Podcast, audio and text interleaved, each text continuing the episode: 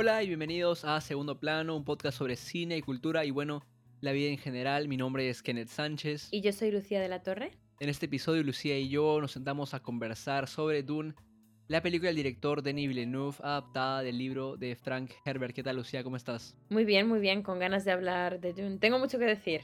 No voy a desvelarlo todo ahora, pero tengo muchas cosas que decir sobre Dune, para bien y para mal.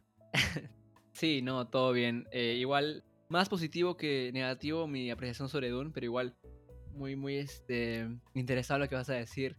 Pero un, aviso para nuestros amigos que nos escuchan ahora, a partir de hoy en adelante, vamos a tratar de hacer solamente películas de la carrera al Oscar 2022, que parecer ya comenzó, no nos hemos enterado hasta hoy día. Pero en estas semanas estaremos hablando de películas nuevas que salgan ahora y si tienen alguna sugerencia alguna pela que tenemos que ver y tenemos que comentar sí o sí, avísenos por Twitter o por Instagram o a cualquier, este, cualquiera de nuestras cuentas, tanto mía de Lucía o en la de segundo plano. Así que bueno, sin más preámbulos, lo dejamos con Dune.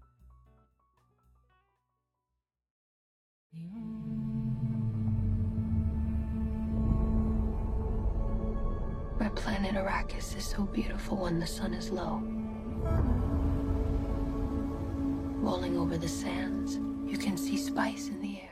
Bueno, como ya mencioné antes, Dune está basado en el libro de Frank Herbert y varios directores, autores han tratado de adaptar la pantalla grande como Lynch y Jodorowsky en su momento, aunque este último nunca publicó, no sé si es que llegó a, a rodar la película. Dentro de todo bastante interesante, no hay mucho que conversar sobre la película de Denis Villeneuve. ¿Qué te pareció a ti, Lucía, en lo particular? A ver, a mí, si tuviese que describirla en una palabra, me pareció ambiciosa, pero que para mí personalmente no tuvo el efecto que yo quería que tuviese o no cumplió mis expectativas. Ahora, tengo que decir varias cosas. Para empezar, perdona mi ignorancia, pero yo no sabía de la existencia del libro y tampoco sabía de la existencia de las películas anteriores. Entonces para mí era una película de ciencia ficción salida de la nada. En parte porque no me gusta la ciencia ficción. Pero bueno, quería verla desde antes de la pandemia, o sea, desde 2019 ya empecé a ver los anuncios en el cine, vi a Timothy Chalamet, oí la banda sonora, así el grito de la mujer tan, tan potente, y, mm, y tenía muchas ganas de verla. Después de esperar tanto y esperar tanto, tenía expectativas muy altas. Pero, bueno, no voy a desvelar todo lo que voy a decir luego en el episodio, pero sí yo diría que mm, me pareció que era una película muy ambiciosa, que quería como crear un universo, mm, así un universo fantástico, un universo futurista, con familias y traiciones y promesas y aventuras, que a mí sinceramente me dejó sin querer conocer más de este mundo. Pero, mm, pero bueno, ¿a ti qué te pareció? Tengo una opinión bastante subjetiva porque esta fue la primera película que he visto en el cine desde febrero de 2010, 2020, si es que no me equivoco. Entonces por ese lado sí me siento un poco parcializado, de, alguna manera, porque fue una buena experiencia en el cine, ¿no? La banda sonora está bien fuerte, entonces te sentías envuelto y parte de la historia, pero no me parece de ninguna manera una película fantástica, ¿no? Me parece que es una buena película que tiene sus problemas y como tú dices, es ambiciosa, lo cual me parece fantástico, porque hay que ser ambiciosos con un libro como este, ¿no? Este libro es famosamente inadaptable al cine me parece que la mejor adaptación ha sido una miniserie que probablemente sea el mejor vehículo para una historia así, ¿no? Porque es bastante compleja, bastante larga, con un montón de personajes, ideas y temas que se tratan, ¿no? Entonces, por el lado de la ambición, yo sí se la doy a, Denis Villeneuve, que intentó hacer algo bueno, interesante, con un texto bastante complicado, ¿no? Porque, como hemos mencionado antes, la película de Lynch fue un fracaso, yo la he visto, es terrible, en verdad no se la recomiendo. En verdad se la recomiendo porque en verdad es, medio divertida. Tiene ahí cosas que son bien, bien malas. El mismo Lynch ha dicho que ha sido el único y mayor fracaso de su carrera, lo cual es decir bastante y bueno, no puedes preguntarle nada sobre la película porque no da declaraciones sobre esa película en específico. Pero yo lo que quería comenzar mencionando es que esta decisión de dividir la película en dos partes, decisión que no sabía hasta que comenzar la película, me parece bien interesante porque juega a favor y le juega en contra, ¿no? Porque por un lado, como es una historia tan grande y tan amplia, necesitas más de dos horas y media para contarla, ¿no? Porque hay muchísimo que abarcar, muchísimo que contar. Así que por ese lado, me parece que sí juega en favor de, de Denis Villeneuve, ¿no? Te permite presentar a los personajes de manera orgánica, no hacer que nada se vea muy forzado. Y eso me parece que es un punto a favor, ¿no? Aparte de la forma en la cual cuenta la historia, aunque a veces sobresimplificado, pero me parece que es efectiva dentro de todo, ¿no? no, no es tan sci-fi en el sentido en el cual no te da explicaciones muy detallistas y muy específicas que quizás a un fanático del libro le gustarían, pero que para el espectador que no lo ha leído, como yo, como tú, sí me parece normal, ¿no? No quiero que me, que me des un monólogo de 10 minutos sobre qué es el Spice, como lo hace David Lynch en su película, con una introducción de 5 minutos en la cual te cuenta todo sobre el mundo y, y en verdad te pierde. Entonces me parece que desde ese punto de vista es bien efectivo, pero la decisión de cortarla en dos me parece interesante porque hablé de las cosas buenas, pero las cosas malas también hay. Porque ese problema cuando divides siempre una historia en dos, ¿no? Porque la primera parte te queda solamente como un setup, ¿no? Estás tipo presentando a todos los personajes, como que comenzando a mostrar un atisbo de un problema, de una complicación, y cortan la película. Y yo no quiero juzgar la película antes de ver la segunda, tampoco de manera muy tajante, ¿no? Pero sí me parece que tendría que ver las dos juntas para ver si funcionan como conjunto, pero definitivamente como película sola es buena, pero no es grandiosa, no, no es ni siquiera fantástica, creería yo. ¿Qué te parece a ti esta decisión de, dividir la película en dos, Lucía? Yo creo que, mm, para empezar eso, haces bien en dar un poco el contexto porque creo que Dune no se puede entender sin entender lo que es el universo de, de Dune antes de hacer esta película. Porque también hay que tener en cuenta que el libro salió antes que, mm, él salió en los 60, el libro de Frank Herb, o sea, los libros, pero primero salió en los 60 antes de que saliese eh, Star Wars.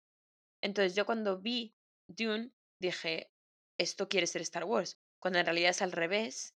Y de hecho la saga de Star Wars, bueno, no copió, pero se inspiró por muchos elementos de Dune. O sea, pero obviamente a día de hoy Star Wars es mucho más famosa que lo que puede ser Dune en general. Yo creo que esa decisión, como tantas otras cosas de esta película, parten de un problema que lo estoy, lo estoy simplificando. Pero yo creo que esta película tiene dos tipos de audiencia. Digamos, los niños de 13 años, o la gente como yo, que no tenemos 13 años, pero tampoco conocíamos toda la historia, ni las versiones, ni los libros. Y luego la gente, los críticos de cine, los cinéfilos, los amantes de la ciencia ficción, que igual han visto las películas anteriores y entienden un poco lo significativo que es que Denis Villeneuve haya hecho esta película. Entonces yo creo que mm, si tenemos en cuenta solo la audiencia que ya conocía lo que es la historia de Dune, la decisión de dividirla en dos igual no funciona al 100%, pero teniendo en cuenta que lo que ha conseguido Denis Villeneuve es hacer una película, o sea, digamos, adaptar Dune a la gran pantalla de una manera que más o menos funciona, es un gran logro y lo de que sean dos partes y que falten muchas cosas es un mal menor. Porque mm, leyendo la entrevista con el director, él reconoce que hay muchos aspectos del libro, y no solo del libro, sino de la historia, como está contada cronológicamente en el libro, que él no ha incluido en la película porque le parecía demasiado y son aspectos en los que va a profundizar en la segunda. Ahora, eso funciona para gente que ya va a ver la película interesada, pero mm, a mí sinceramente mi percepción fue que eso está muy bien, pero si no consigues que a tu audiencia le enganche este universo con la primera película, la promesa de que sí que lo vas a conseguir con la segunda, igual no, mm, no funciona. Entonces, yo no quiero decir que tenga la solución al problema de la película, pero sí que me parece que toda la gente que ha trabajado en ella, o la gente principal, o sea, el director, etcétera, eran muy fans de Dune, entonces igual no eran capaces de ver lo que le falta a la película para las personas que, para las cuales esta versión es, digamos, su puerta hacia el universo de, de Dune. Pero igual estoy siendo demasiado tajante. No me parece que sea demasiado tajante, ¿eh? me parece que es una crítica bastante válida. Algo que quería mencionar es, es eso de la audiencia, ¿no? Porque creo que nosotros no somos la audiencia para este tipo de películas tampoco, ¿no? Porque no somos necesariamente amantes de la ciencia ficción, ni necesariamente amantes de lo que es Dune como, como historia, ¿no? Como, como concepto, ni, ni necesariamente personas un poco más jóvenes que quizás sí estarían en eso, ¿no? Entonces, por ese lado sí me parece interesante saber, pensar, ¿no? E-, esto de para quién está hecho, la película, ¿no? Porque yo imaginaría que, que es para una audiencia más joven, ¿no? Quizás los interesados en el libro, ¿no? Y por eso es que la dificultad de adaptarla me parece que ellos la van a ver de manera más positiva, ¿no? Yo lo veo más desde el lado de, cine y, no estoy seguro sobre esa decisión. Eh, hay bastantes cosas en verdad cuestionables, ¿no? Por ese lado. Sobre todo a mí lo que me hizo mucho más ruido fue esto del ritmo y de la edición, que me parece que es, es medio, medio desastroso. quizás desastroso es muy, muy severo. No es ideal, no es, definitivamente no es ideal. El ritmo de la película no, no solamente no, no fluye, no funciona, te cortan muchas escenas de pronto, eh, los sueños de, de, Timothy, que bueno, es, es, parte de lo que es la novela de Dune, me parece que a veces son medio repetitivos y a veces ya se abusa mucho de este recurso, ¿no? Y, y, te corta quizás el, el sentimiento, quizás este, la enviada que te puede dar alguna escena, ¿no? Entonces, me parece que hay ahí un trabajo que, que no se ha logrado, no se ha muy bien en eso de lo que es este el ritmo de la película, ¿no? No se corta bastante y no, no te deja como que apreciar ciertas cosas y otras cosas no. Cuando la vi, a mí sinceramente me pareció que era un poco lenta y que igual no estaba bien dividida. Eh, me faltaba tiempo entendiendo lo importante que era mm, la familia del protagonista, de Paul, eh, la importancia de los, los planetas, del desierto, esta idea de que el Mesías iba a llegar, como que todo eso pasa muy rápido y luego paso demasiado tiempo en el desierto. Se supone que es un momento como climático en el que acaban de perder algo, pero como no entiendo qué es lo que han perdido, y luego aparte lo del desierto, entiendo que es una parte muy importante de la película, obviamente, pero mm, visualmente es muy monótono, que es también parte de la historia, en plan la idea de en un sitio árido, etcétera, etcétera, pero visualmente es muy fácil cansarse del desierto. Me parece que, que la película nos hace pasar demasiado tiempo allí para que no haya un final concreto, sino que el final sea pues lo que van a seguir y que ahora son parte de esta nueva gente que les ha aceptado. Entonces yo sí que creo que para mí eso me pareció una película como mm, eso, que no estaba bien dividido, que no estaba bien divididos los tiempos. Ahora, volviendo a lo que decía antes y a lo que hemos dicho, cuanto más leo de la razón por la que la película se ha hecho así, el significado, lo que significa el desierto, cómo lo han adaptado del libro a la gran pantalla, me parece que está hecho de manera eh, magistral. Pero claro, es algo que yo solo viendo la película no sabía. Sí, claro. Y me parece que eso de que te puedes cansar muy rápido del desierto es algo que sorprendentemente Lynch maneja bastante bien. Porque lo que pasa en el desierto con la madre y el hijo solos, ellos nada más, es como tres minutos. Y es algo que yo, por ese lado, no entiendo mucho de Denis Villeneuve, que ha hecho una adaptación bastante buena. Al principio bastante efectiva en su manera de contar la historia, porque en pocas palabras, en pocos diálogos, en, pocos, en pocas escenas, te cuenta prácticamente todo lo que tienes que saber. No te cuenta un montón, pero te cuenta lo necesario. No es spoon feeding tipo toda la información, no te está diciendo lo necesario y el resto lo intuyes tú. Pero justo en esa parte me parece que alarga demasiado las cosas desde que la madre y, el, y, Timothy caen al desierto hasta el final de la película se, es, se estira demasiado. Sobre todo pensando que en, en, la película de Lynch, desde que la madre y el hijo caen al desierto hasta que son aceptados por las personas que viven en, en Dune, hay como cinco minutos. Es verdaderamente increíble porque en la película de Lynch, y, bueno, ya estamos spoileando todo, entonces no tiene sentido decir spoilers. Pero en la película de Lynch, desde que caen caminan un poquito, viene el, el sandworm, el, el, gusano de arena, casi se los come igual que en la película, y luego llegan al, a, con las personas de, de Dune, le, le, quieren pegar a la mamá y la mamá los controla a todos y, y ya. Y eso pasa en cinco minutos. Mientras que en Dune, desde que caen al, al desierto, hay como una hora hasta que pelean y finalmente son aceptados por, por las personas de Dune, ¿no? Y, y es una hora medianamente innecesaria, ¿no? Porque yo no gano mucho viendo la... Jason Momoa pudo haber muerto antes y en verdad no hubiera hecho mucha diferencia. Aunque me gusta verlo en pantalla, es muy es energizante, es eléctrico verlo a Jason Momoa en la pantalla, pero, pero es que es la escena en la cual se van a, a lo que es una segunda locación es medio extraña.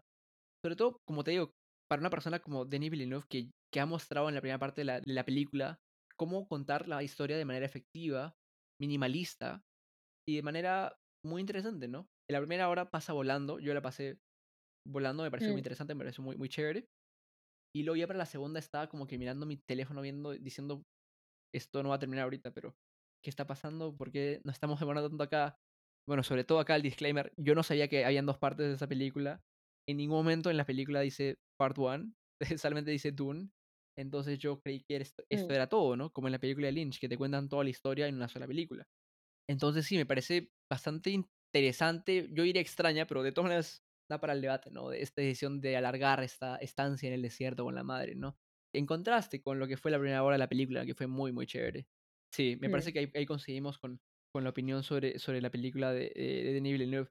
Ahora, el cast, fantástico, ¿no? Lleno de estrellas y personas, no solo estrellas, personas que actúan bien.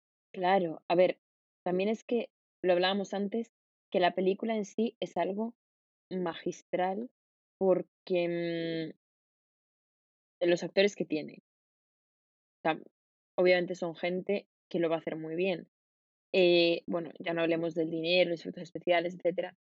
El hecho de que han tenido más tiempo para editarla durante la pandemia, porque mm, eso es algo de lo que hablaba también eh, Villeneuve en una entrevista, que es que por una parte, como que le dio miedo que su película fuese a salir mal, porque sí que es verdad que Dune tiene como un poco esta fama de ser una película maldita, en plan algo que todos los grandes intentan y que no sale bien. Sí, Entonces, cuando dices, voy a estrenar la mía, y obviamente la pandemia no tiene nada que ver con Denis Villeneuve estrenando la película, pero dijo, oh, madre mía, es como esta maldición.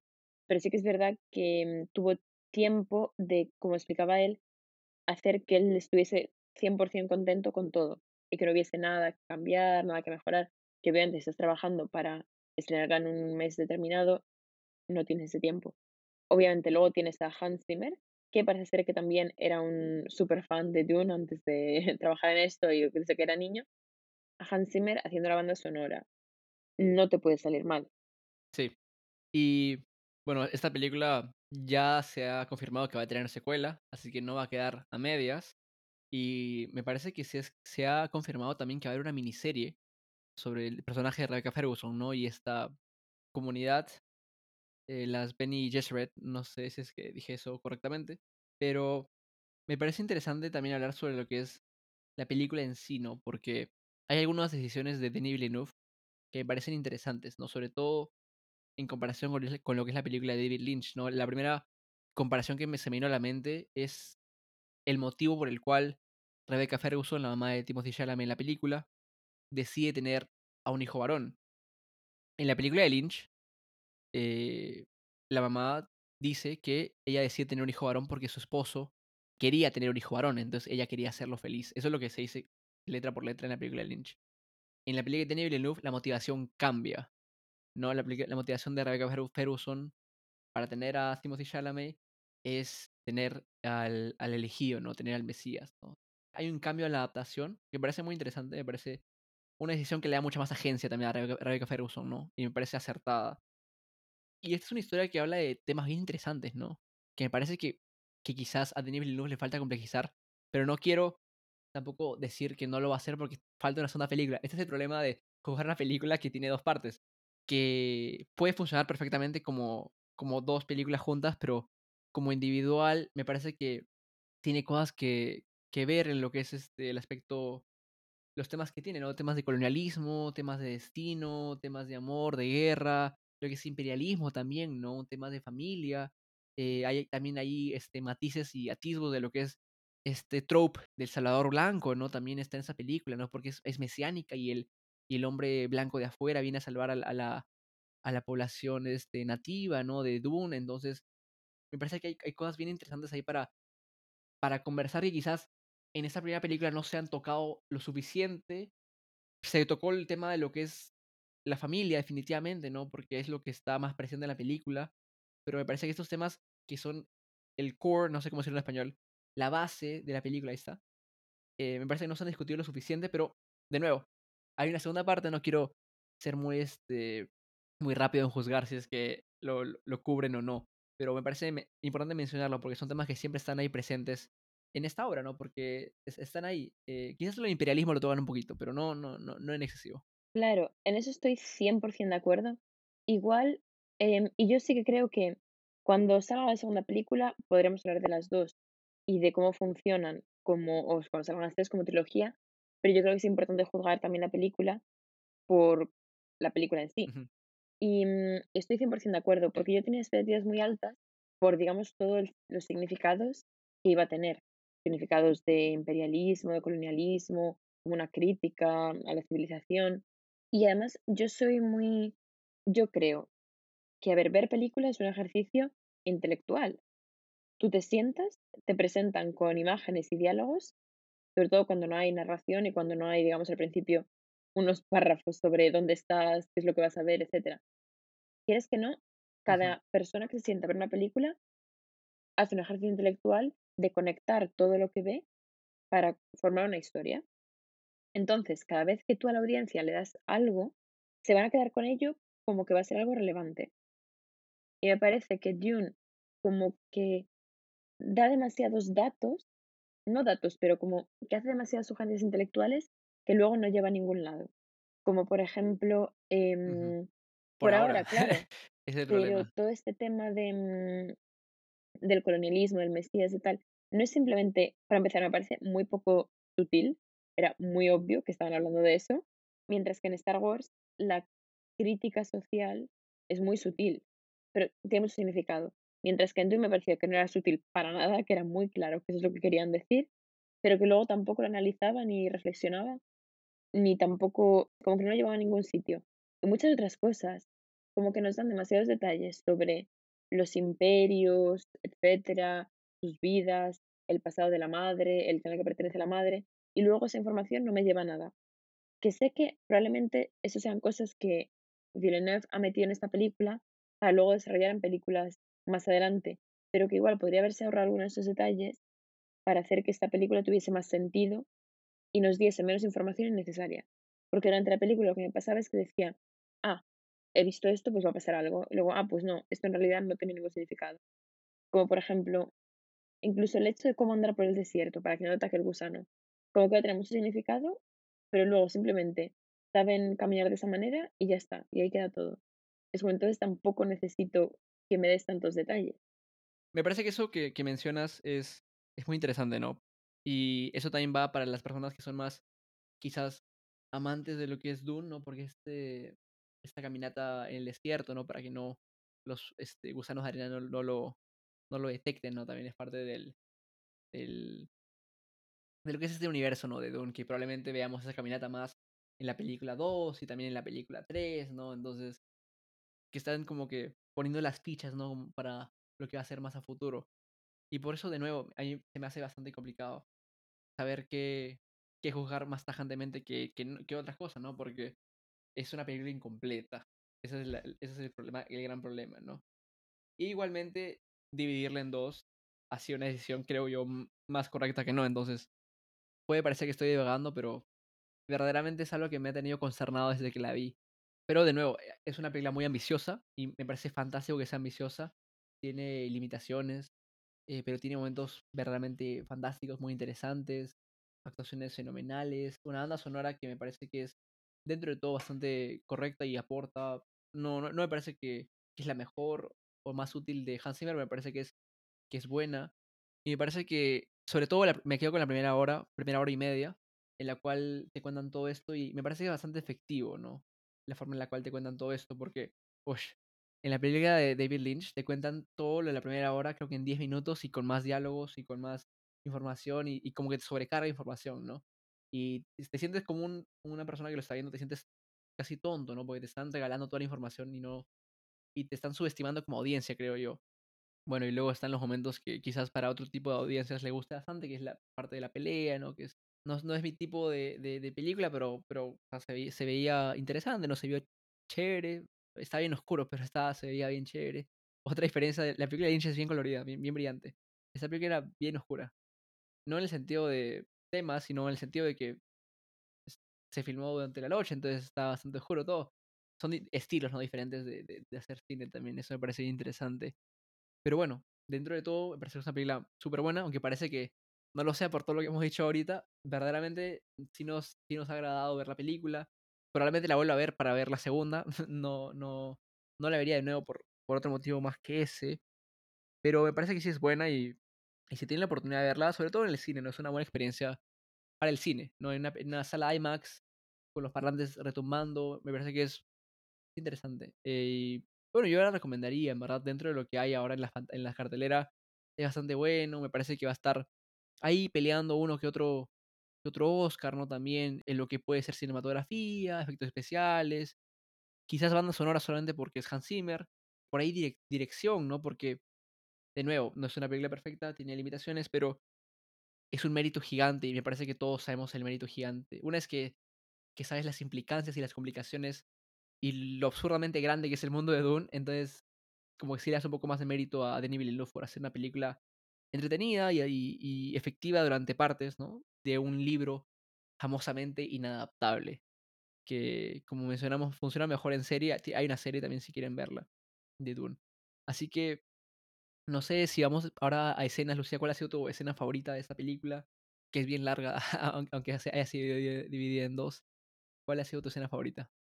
Mm, aunque haya dicho mm, que me pareció demasiado largo y visualmente monótono, la primera vez que vi el desierto fue lo que más me impactó.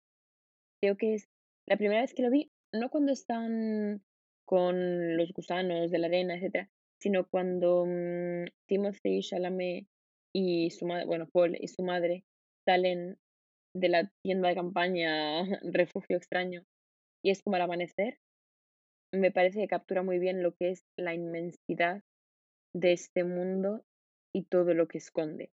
Pero no sé, ¿tú qué opinas? Sí, estaba pensando cuál sería mi escena favorita. Me parece que tiene que ser de todas maneras unas de las del comienzo. Porque como he mencionado durante todo el podcast, esa primera hora, primera hora y media, es muy, muy interesante. Hay varias, varios momentos de conversación con su padre que son muy chéveres, porque cada vez que Oscar Isaac está en batalla también es muy, muy bueno. Siempre muy bueno mi amigo Oscar Isaac, que está teniendo un montón de chamba. Y es, es muy bueno por él. Es un gran actor.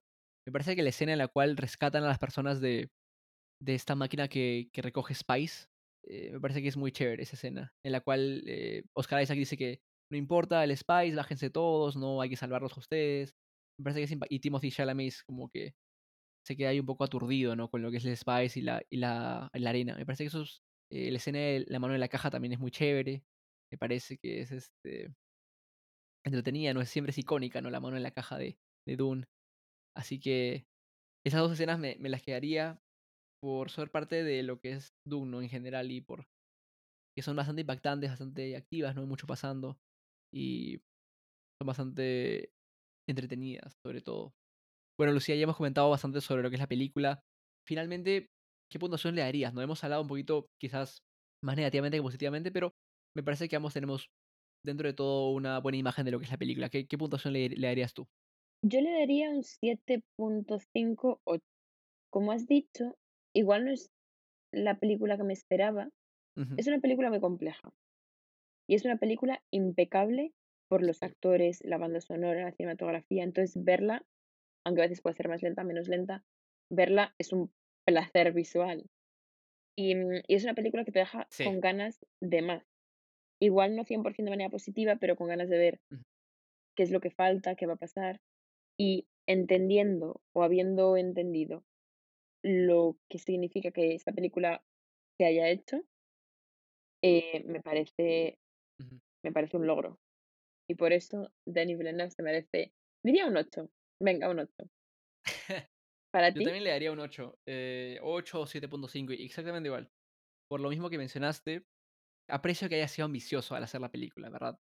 Es chamba y es, es difícil, ¿no? Hacer algo tan complicado como eso y adaptarlo de manera medianamente buena, ¿no? y efectiva de momentos, es, es, un logro gigante. Y me parece que, que muchas personas lo van a apreciar más que nosotros, de todas maneras. Porque, no, creo que esta no es una película tanto para nosotros como para quizás otro tipo de aficionado al cine, ¿no? Pero igual me parece que es bastante buena y tiene momentos bastante entretenidos y interesantes, ¿no? Y de nuevo, está basado en una novela que tampoco tiene pierde, que es este que es Dune, que es interesantísima con ideas muy fascinantes, ¿no? Entonces, Creo que el 7.5 a 8 está perfecto y bueno, ya vamos cerrando el podcast porque no sé qué tan largo pudo haber quedado, hemos hablado un buen rato de este tema.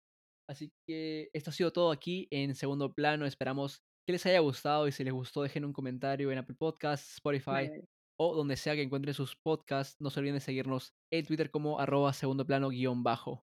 Mi nombre es Kenneth Sánchez y me pueden encontrar en Twitter como arroba Kenneth Sánchez G. Y yo soy Lucía de la Torre y estoy en Twitter como arroba L Torre. Bueno, Lucía, un placer como siempre y no se olviden que de ahora en adelante vamos a estar conversando sobre películas nuevas, ¿no? Justo con miras a lo que es la temporada de premios. Así que en el próximo episodio, que va a ser en dos semanas, vamos a conversar sobre una película de un director muy querido para mí para Lucía, que es Wes Anderson. Vamos a estar conversando sobre The French Dispatch. Así que esperen eso en dos semanas. Nos vemos. Hasta luego.